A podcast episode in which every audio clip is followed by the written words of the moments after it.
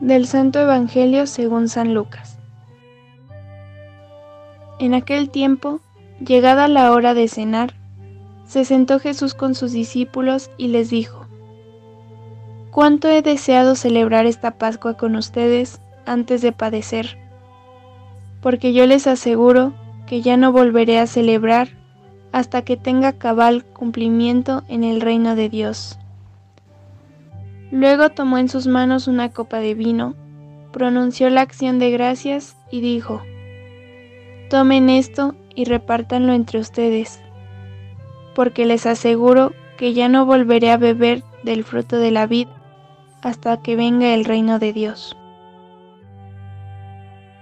Tomando después un pan, pronunció la acción de gracias, lo partió y se lo dio diciendo, Esto es mi cuerpo que se entrega por ustedes. Hagan esto en memoria mía.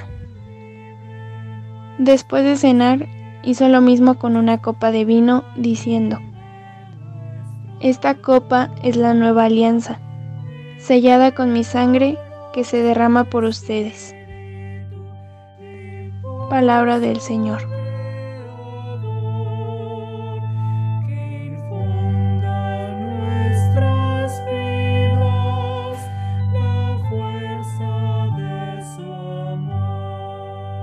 Hermanos y hermanas, muy buenos días.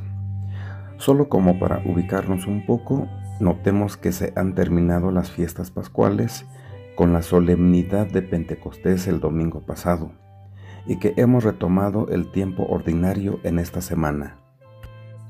No olvidemos que es jueves eucarístico y sacerdotal y que al mismo tiempo nuestra Madre la Iglesia Cristiana Católica de todo el mundo celebra también a Jesucristo, sumo y eterno sacerdote. Y es por ello que nuestra reflexión gira en torno al Evangelio de San Lucas, capítulo 22, versículos del 14 al 20. Recordemos que hemos dicho anteriormente que no hay sacerdocio sin Eucaristía, y al revés, no hay Eucaristía, o sea, la Santa Misa, sin el sacerdocio instituido por Jesucristo mismo. La cena se sitúa en un contexto de tensión escatológica. No se trata simplemente de una forma de comida que Jesús ofrece a sus discípulos, que marchan por el mundo. Se trata en realidad de una comida en que Jesús es a la vez participante una continuación de las comidas que realizaba con los suyos en el mundo y una anticipación del gran banquete escatológico en que ofrece a los hombres la plenitud de su misterio y comparte con ellos la gloria de su Padre. Hay por lo tanto un fondo histórico. He deseado enormemente comer esta comida pascual con ustedes. Y hay un caminar una atención que se dirige hacia la altura del reino realizado. No la volveré a comer hasta que se cumpla en el reino de Dios, es decir, hasta que llegue el gran banquete de la escatología. Tendiendo hacia el reino, Jesús ofrece a los suyos como banquete en recuerdo de su presencia y anticipación de su plenitud gloriosa la totalidad de su misterio expresado a través del simbolismo del cuerpo y de la copa de la nueva alianza. Sobre el pan dice, Esto es mi cuerpo que se entrega por ustedes.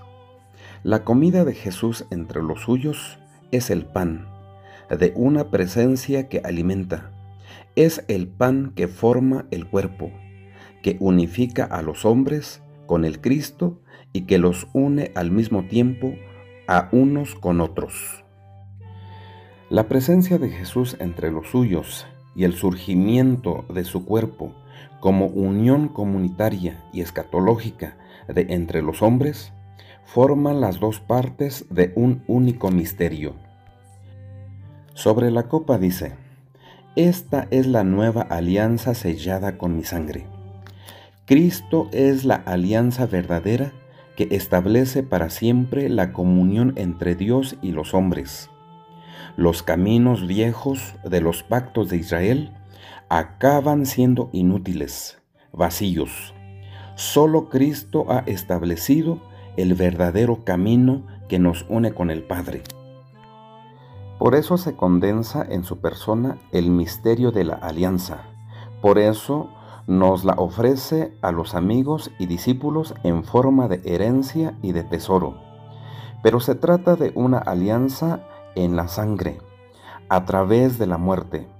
Esto significa que participar en el cáliz de Jesús es empezar a introducirnos en su sacrificio, a hacer de nuestra vida ofrenda por los otros. De todo esto se concluye que no hay unión con la alianza de Cristo si yo mismo no me vengo a convertir en sangre de un sacrificio, en vida que se ofrece por los otros.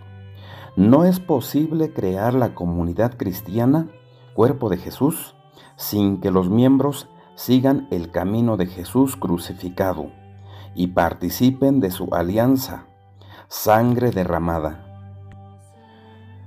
Esto nos introduce en un ámbito de servicio, donde se celebra la cena de Jesús, se instaura una forma de comunidad en que se invierten todos los papeles de la vieja política del mundo.